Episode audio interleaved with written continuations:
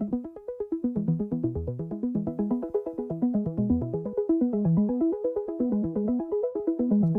buenas y bienvenidos a este primer podcast secreto de Literalmente.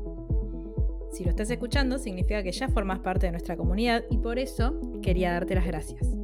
Probablemente en unas semanas este audio esté disponible en Spotify para todo el mundo, pero queríamos darte la primicia como una forma de hacerte saber lo importante que es para mí y para todas las personas que formamos literalmente que esté siempre ahí del otro lado de la pantalla. Así que de nuevo, muchas gracias. Ahora sí vamos a empezar y te preguntarás, ¿qué es esto? Bueno, es un podcast en el que voy a intentar explicarte astrología a través de canciones de Taylor Swift. O también es un podcast en el que voy a tratar de convencerte de que escuches a Taylor Swift a través de conceptos astrológicos. Lo que suceda primero va a estar muy bien. Y hoy vamos a empezar con Capricornio, porque básicamente porque estamos en temporada Capricornio. Y vamos a hablar primero de la energía capricorniana. Los capricornianos son desafiantes, son ambiciosos, son trabajadores, son perseverantes, son voluntariosos, son un poco tercos, discutidores, pero también son pacientes y son productivos. A Capricornio lo reconocemos por su estructura, por su organización para la concreción de su fin último que es el éxito. Es un signo regido por Saturno, que es el dueño y señor del tiempo y en definitiva el coordinador de la estructura más grande y más poderosa que conocemos. ¿Qué rige nuestra vida, nuestra cotidianeidad con más rigor que el tiempo? Nada. Es lo que nos organiza, es un recurso escaso y muy, muy, muy valioso. Por eso Capri odia que se lo hagan perder. Para ellos, el tiempo no es solamente dinero, es la vida misma que se va, son oportunidades que perdés. Capricornio también es muy exigente, consigo mismo, pero también con los demás. La productividad a veces lleva al extremo que te pide que des lo máximo todo el tiempo, que exige estar al mejor nivel en todo lo que quieras hacer. Y acá un dato que a Ale Swifty nos va a gustar mucho. Saturno también es conocido como el señor del karma. Pero ¿cuál es el lado capricorniano de Taylor? Y es en este punto donde les recuerdo, para futuros podcasts también, que todos tenemos en nuestra carta natal todas las energías del zodíaco presentes. Por más de que no tengamos planetas en ellas, hay una, casa de, hay una casa perdón, de nuestra carta que rige un aspecto de nuestra vida, que va a tener disponible la energía de cada uno de los signos. Es decir, por ahí yo no tengo ningún planeta en Géminis, pero tengo toda una casa de mi carta natal que está en Géminis. Entonces algo de esa energía geminiana en un aspecto de mi vida va a existir. Con Taylor sucede algo interesante, que es que la mayoría de sus planetas se encuentran en el eje Cáncer-Capricornio. Es decir, están en oposición, están enfrentados. Cáncer y Capricornio, para quienes no sepan, son opuestos complementarios. En Capricornio tiene Saturno, tiene Urano, tiene Neptuno y tiene Mercurio. Es decir, es muy importante y está muy presente en su personalidad, sobre todo en cómo construye su vida, sus creencias y sus planes a largo plazo. En cuanto a su Mercurio en Capri, que me parece lo más interesante, porque el resto de los planetas son planetas transpersonales, lo que significa que los comparte con toda su generación, deja en evidencia lo que más amamos de ella. A la hora de comunicar, prefiere la estructura. Todo es un plan cuidadosamente calculado. Todo se construye con paciencia, con mucho trabajo, incluso three years in advance, como nos dijo hace poco. Por supuesto que su mejor forma de comunicarse con nosotros iba a ser a través de easter eggs, pistas que va dejando sutilmente en sus letras, en sus redes, en videoclips, en entrevistas. Porque recordemos, ella es sol en Sagitario, quiere que nos divirtamos en el proceso, pero también le gusta hacernos trabajar. No solamente en sus easter eggs vemos Mercurio, la estructura, la lógica y el ritmo son cosas muy muy importantes para Capricornio. Lo vemos en sus canciones, en cómo funcionan perfectamente, cómo son parte de un sistema que cuenta una historia. Strategy sets the scene for the tale, como dice ella misma en Mastermind. Ella es reconocida fundamentalmente por dos cosas. Además de por ser la reina del universo todo, ¿no? Que bueno, ya lo tenemos bastante claro, pero aparte de eso, dos cosas más. Primero por su storytelling. ¿Qué necesita más estructura que una narración? Pocas cosas, la verdad. Y también es muy conocida por sus puentes. O sea, literalmente es reconocida por una estructura, por un puente. Me parece maravilloso. Cuando lo pienso me, me da mucha risa.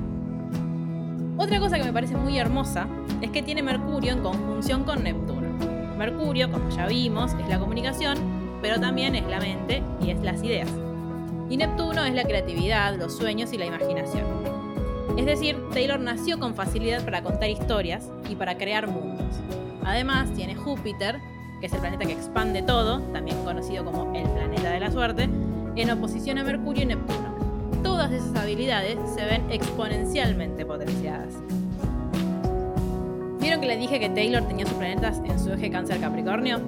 Bueno, otra cosa por la que es recontra conocida Taylor es su éxito, su dinero, y que provienen esas dos cosas de haber logrado plasmar en arte sus emociones. O, como les decimos las Swifties, le rompan el corazón y ella con eso hace plata. Su mayor activo, su mejor recurso, emociones, y ella lo sabe. Y vamos ahora a la parte divertida del asunto, que supongo que es un poco la parte que estamos esperando. ¿En qué canciones notamos a su lado capricorniano? Esto, por supuesto, y ya eh, vengo a aclarar, es una percepción muy personal. Eh, si bien la energía capricorniana tiene determinadas características, estas son las canciones de Taylor, o las frases, mejor dicho, porque no es. hay muy pocas canciones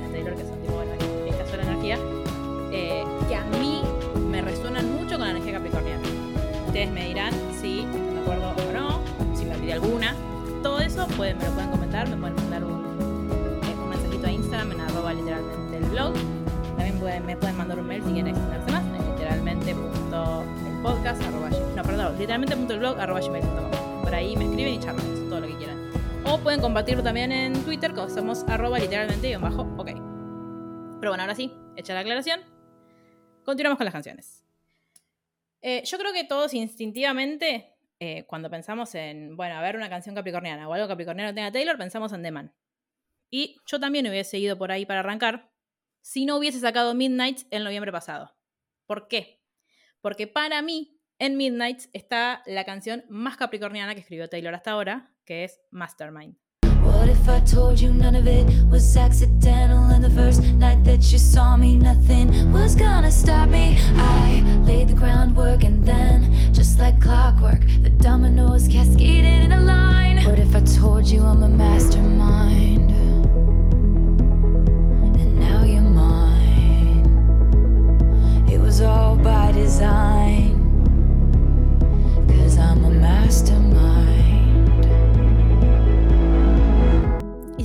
que nada de esto fue accidental y la primera vez que, vi, que me viste nada iba a detenerme, las piezas del dominó cayeron en cascada. Y si te dijera que soy una mente maestra y ahora sos mío, que fue todo por mi designio, porque soy una mente maestra. Realmente es Mastermind es de mis temas preferidos de todo el disco.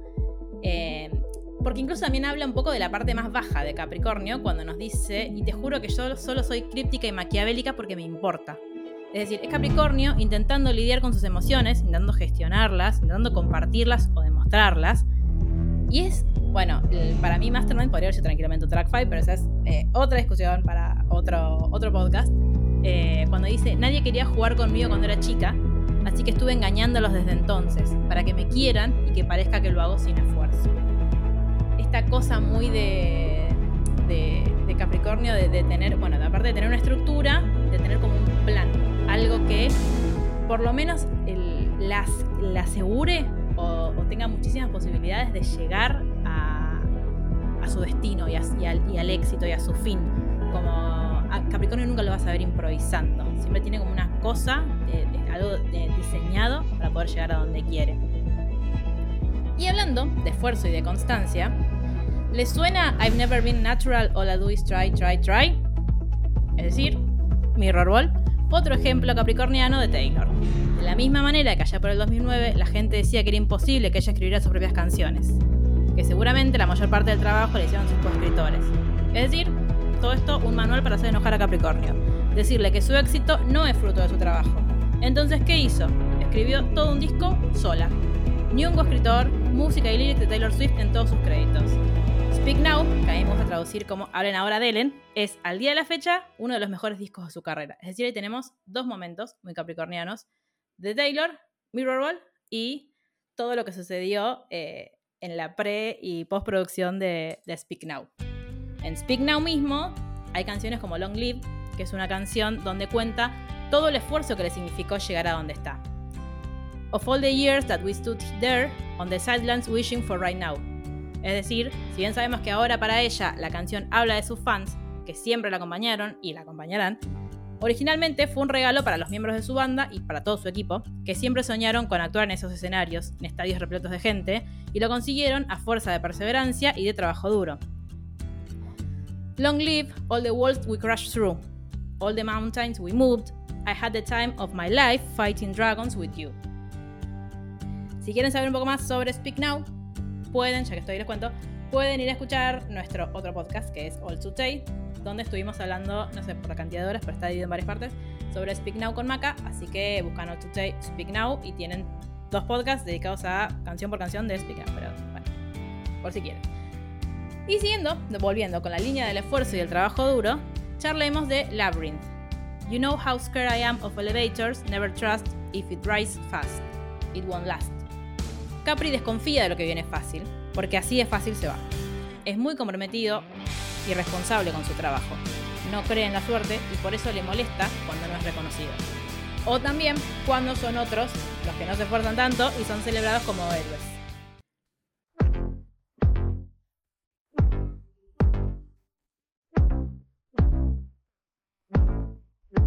No sé si les suena, I'm so sick of running as fast as I can, wondering if I get there quicker if I was a man. Es decir, lo que hablamos al principio. The Man era una de las canciones más capricornianas que tenía Taylor. Digo, le pelea y a Masterman, no digo que no. Pero es esto, es no te esforzaste nada, naciste varón y como nacer varón, tuviste un montón de privilegios porque sí, y llegas a un montón de lugares con muchísima más facilidad porque sí, sin mover un dedo, y a nosotros nos cuesta la vida llegar hasta ese mismo lugar. Vemos entonces que el esfuerzo y el compromiso son valores muy importantes para Capricornio. Y se dice mucho de este signo que solamente les interesa la plata. Y claro que es importante para ellos, pero porque es un recurso, al igual que lo es el tiempo o que lo es el trabajo. Es una inversión, por lo tanto, un compromiso de dar lo mejor que tengo, poner todo mi esfuerzo en algo. Y vemos la falta de eso y por eso mismo la desilusión y el dolor en Tolerated.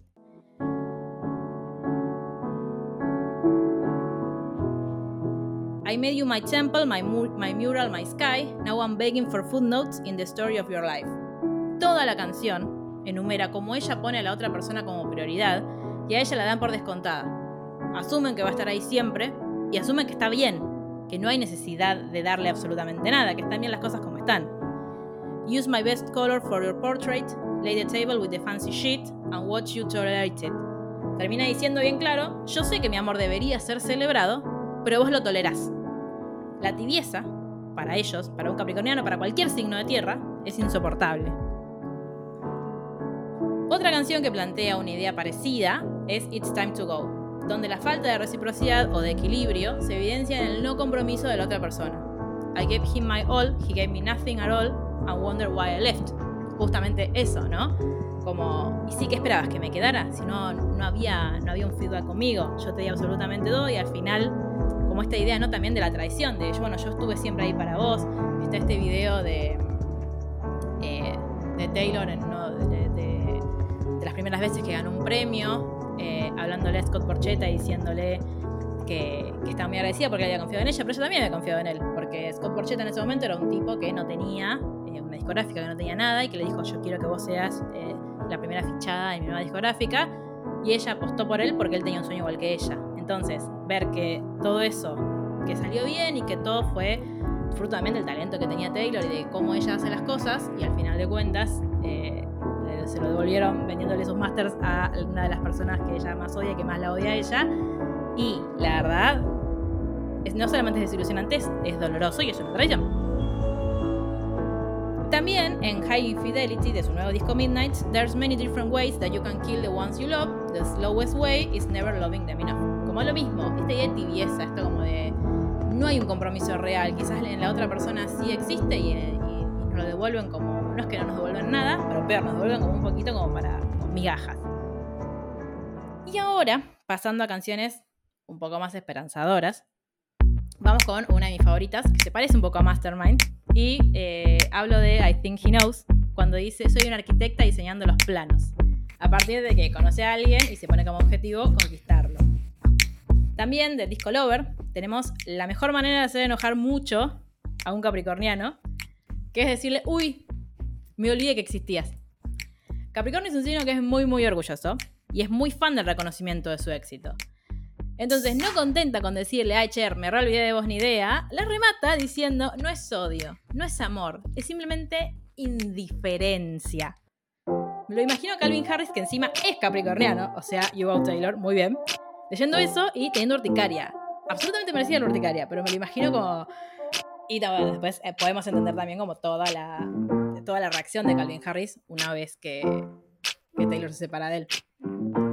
Y que encima nunca le dedicó una canción hasta ese momento. O sea, la única canción que, está dedicada a Calvin Harris en toda la discografía de Taylor Swift es esta para decirle, ni de quién sos. Reina, te amamos. Y por último, si hablamos de determinación, si hablamos de trabajo de hormiga, de propósito, por supuesto que hablamos de la Taylor enojada en Reputation.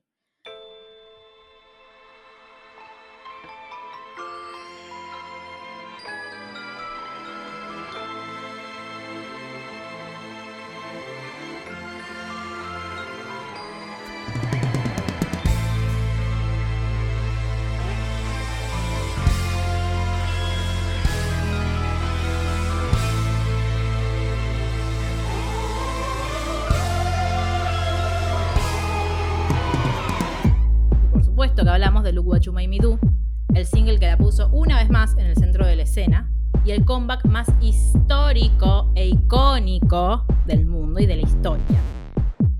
Que también fue el resultado de su laburo incansable en las sombras.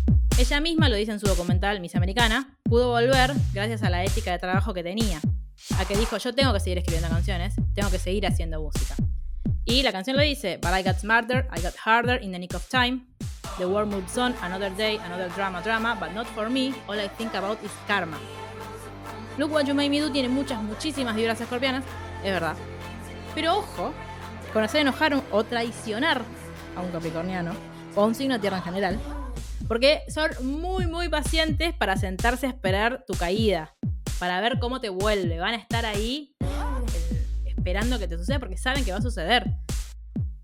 Y algo muy interesante para destacar de Look What You Made Me Do es que es el primer single de Taylor después de su retorno de Saturno que, como dice Ashe de Venus and Mars en su libro Refugio Celestial, que se los recomiendo un montón, es un periodo de revitalización y resignificación de la identidad que llevamos. Hasta esa edad fuimos mucho por lo que nos dijeron, nos enseñaron y se esperó de nosotros.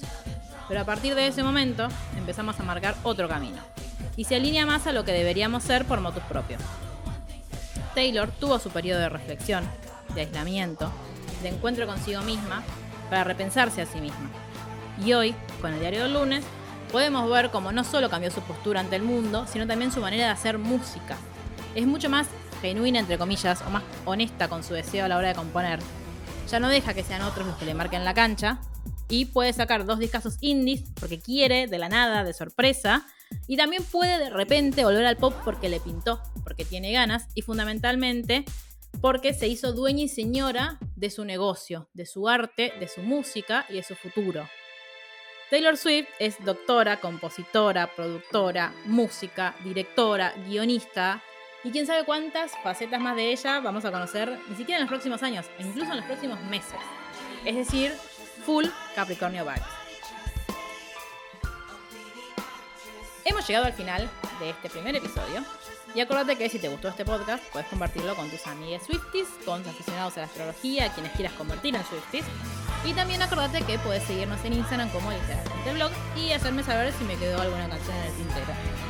Así que eso es todo por hoy. Muchas gracias a quienes son parte de la suscripción y están escuchando esto en primicia. Si no sos parte de la suscripción todavía, puedes ir a literalmente el blog y ahí están todas las instrucciones sobre formar parte. Y nos encontramos próximamente para hablar de Acuario. Adiós.